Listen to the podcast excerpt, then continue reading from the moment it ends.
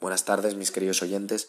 Hoy quería hablaros de un tema eh, que es crucial para mí, que es el tema de la bondad, el tema de ser buenas personas y de cómo eso va ligado a, reducir los niveles de estrés, cómo va ligado a traernos paz, a traernos tranquilidad, felicidad, alegría y amor. Todo eso da, el ser buenas personas.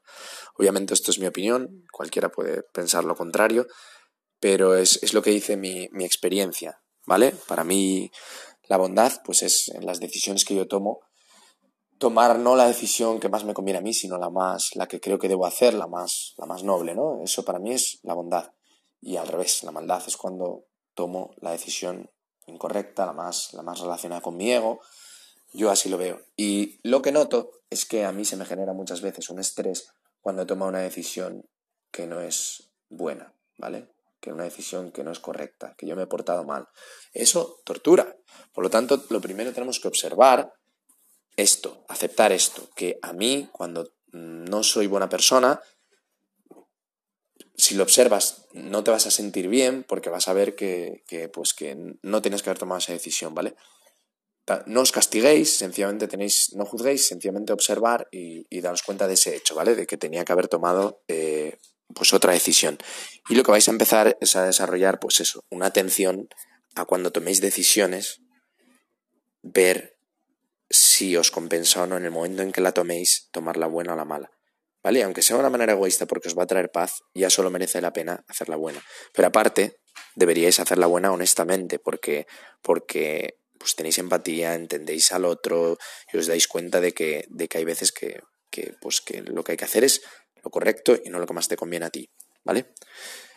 Eh, entonces, una vez que asumimos esto, que tomar buenas decisiones eh, nos, nos, ayuda y nos, y nos sienta bien, lo que tenemos que tratar de hacer es también de retroalimentarnos, de ver que cada vez que, me porto mejor, que en lugar de tener conflictos me doy cuenta que lo que tengo es cariño de, la gente por haberme portado bien, por ejemplo, eh, pues eso tiene que retroalimentar y a hacernos más atentos y querer incluso mejorar más. La próxima vez hacer más y tal. Yo creo que esto eh, ayuda muchísimo. Ayuda muchísimo el querer mejorar como persona. Obviamente ninguno es perfecto. Yo sigo tomando decisiones que no creo que sean las correctas porque tenemos como una. tenemos ego al final y hasta que no nos liberemos completamente del ego, va a haber decisiones que, que, las tomemos para nuestro beneficio y tal. Y cuesta. Pero lo que sí que os, os doy esperanza en ello es que va reduciéndose gradualmente si prestáis atención. No sé hasta qué punto se reducirá, supongo que siempre tendrás un mínimo de condicionamiento que te impedirá eh, eh, tomar siempre las decisiones eh, buenas, las decisiones más bondadosas, pero si bien es cierto que en mi experiencia va a menos si prestas atención, ¿vale? Y yo creo que incluso ayuda observar si tienes un tope, y hay veces que tengo un tope, que decisiones muy relacionadas con mí, que van a afectar a mi confort, que van a tal, lo primero que tengo es una reacción de como de rabia porque una persona me haya generado, me haya puesto en esa tesitura, ¿me entiendes? Entonces ahí hay información de nuevo, hay que estudiarla, hay que observarla, por qué me molesta tanto, por qué necesito tanto mi confort, ¿no? Y en mi caso muchas veces era, me va a causar una molestia, ¿no? Pero luego empezaba a pensar, eh, pero también esa persona, yo he sido esa persona en esa situación y está genial cuando te ayudan. Entonces, mm, voy a intentar ayudar a esta persona porque tengo empatía y lo estoy viendo y voy a intentar ayudarla. Y después esa persona me ayudará a mí con otra cosa. Y entonces tengo que entender que también eh, no, no, es solo el ahora, de ahora me va a causar un problema, un esfuerzo. Es que a la larga va a ser mejor este, entender esto. Si entendéis la verdad de esto, vais a tomar mejores decisiones porque a la larga va a ser mejor. ¿Vale? Es por vuestro bien, es por como pues como comer sano, a todos nos gusta comer, comer ciertas cosas, ¿no? Y, pues si tienes un problema de salud, cualquier historia, tienes que comer bien, tienes que entender que aunque te cueste un esfuerzo, es por una causa mayor, por una causa común. Y viendo esto, si os dais cuenta de esto, no os causará eh, ningún problema el esfuerzo. De hecho, no existirá el esfuerzo como tal. Es decir, lo haréis tranquilamente porque sabéis que es la decisión correcta, que es lo que tenéis que hacer, ¿vale?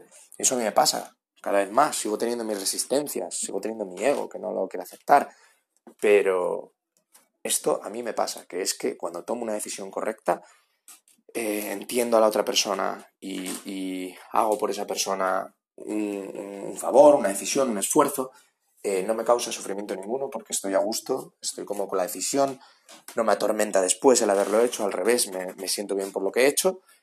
Y, eh, lo que va a hacer también es que esa persona pues tenga, tenga, tenga otra energía positiva, ¿sabes? Y al final yo creo que esto va un poco de eso, de que, de que las personas pues vayan tomando cada vez más conciencia de sí mismos, eh, entendiendo mejor las cosas, tomando mejores decisiones, cuidando más al resto, no creando conflictos y que si eso se expande, se puede cambiar la sociedad, puede cambiar la sociedad, porque hay muchas cosas planteadas en la sociedad que están planteadas por mentes que están muy condicionadas, que tienen ego, que solo miran por sus intereses, pero sería muy distinto si estuvieran planteadas por gente que, que pensase las cosas, que tuviera honestidad, que, que pusiera al resto antes que a ellos mismos, y todo se empieza, toda la revolución se empieza desde uno mismo, y después se expande por un círculo y así hasta que llega.